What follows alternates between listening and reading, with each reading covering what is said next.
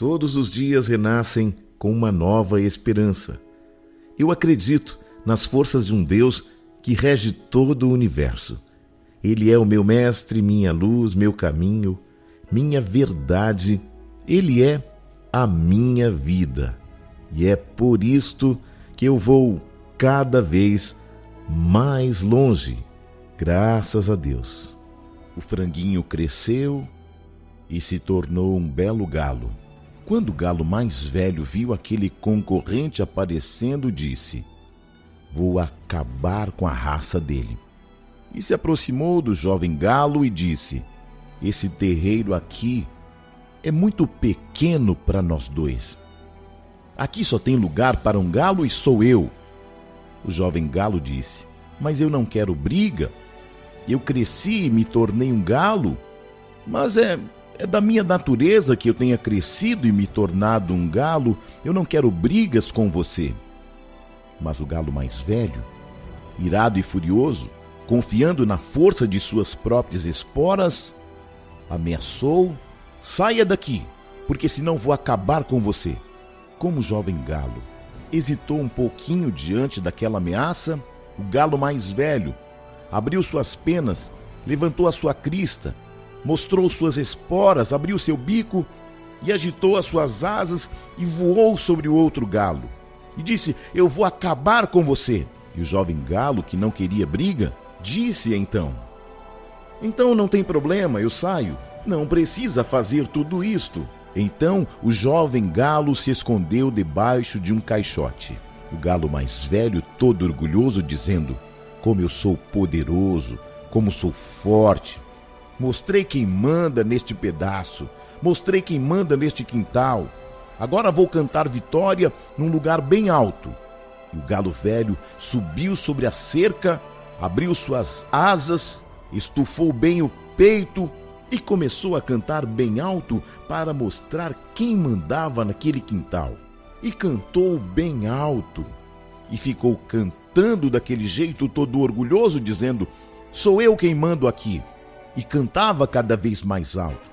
Porém, lá do alto, um gavião, escutando aquele canto, olhou para baixo e viu a presa sobre a cerca.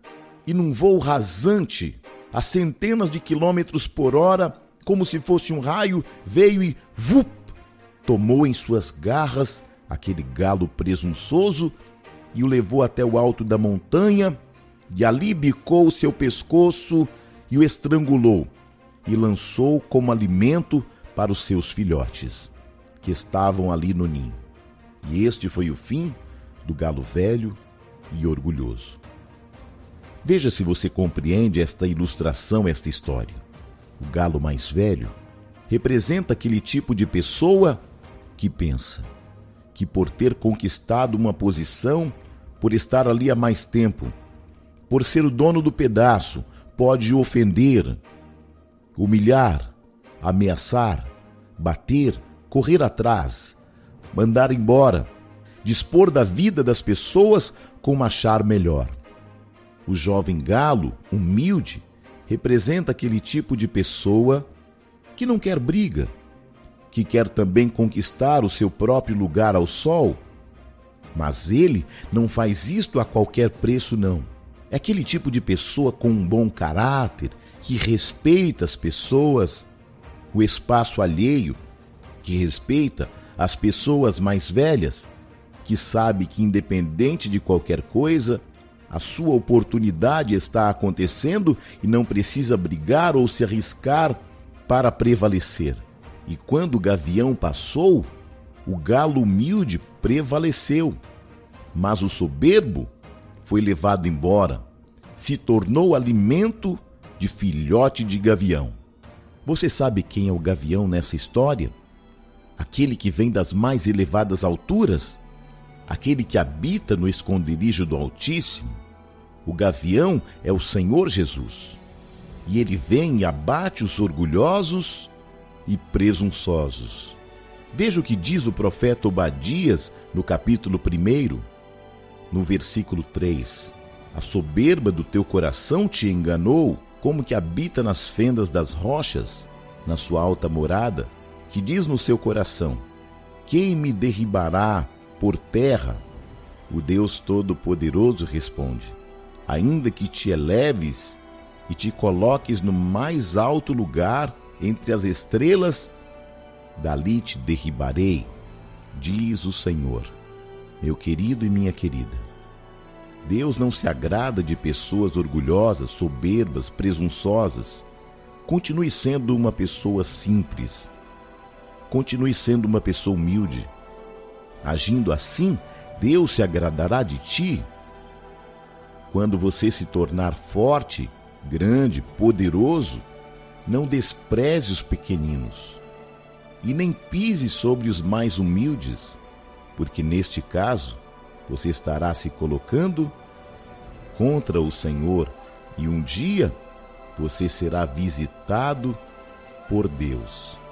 Em Isaías capítulo 13, verso 11 está escrito: E visitarei sobre o mundo a maldade, e sobre os ímpios a sua iniquidade, e farei cessar a arrogância dos atrevidos, e abaterei a soberba dos tiranos.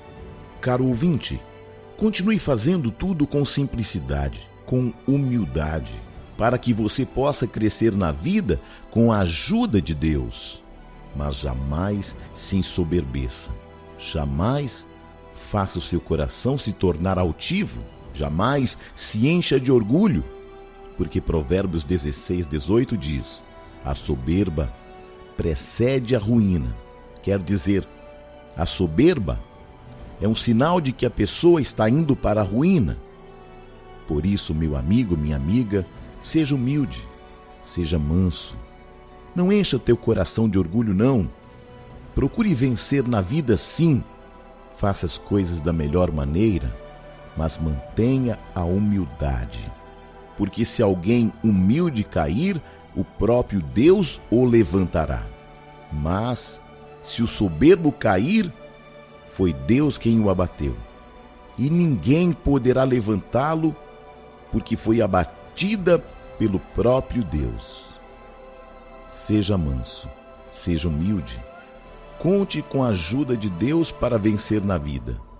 E enquanto você for humilde, e enquanto você manter a simplicidade, pode ter a certeza, todas as coisas que estão no mundo cooperarão para o bem da tua vida e da tua felicidade, e também a mão poderosa de Deus estará estendida para te exaltar cada vez mais até atingir a glória de Deus. Deus abençoe. Pense nisso. Graça e paz. Eu sou o Bispo Júnior Neri. Ministério Ágape Nova Aliança, o povo mais feliz da terra.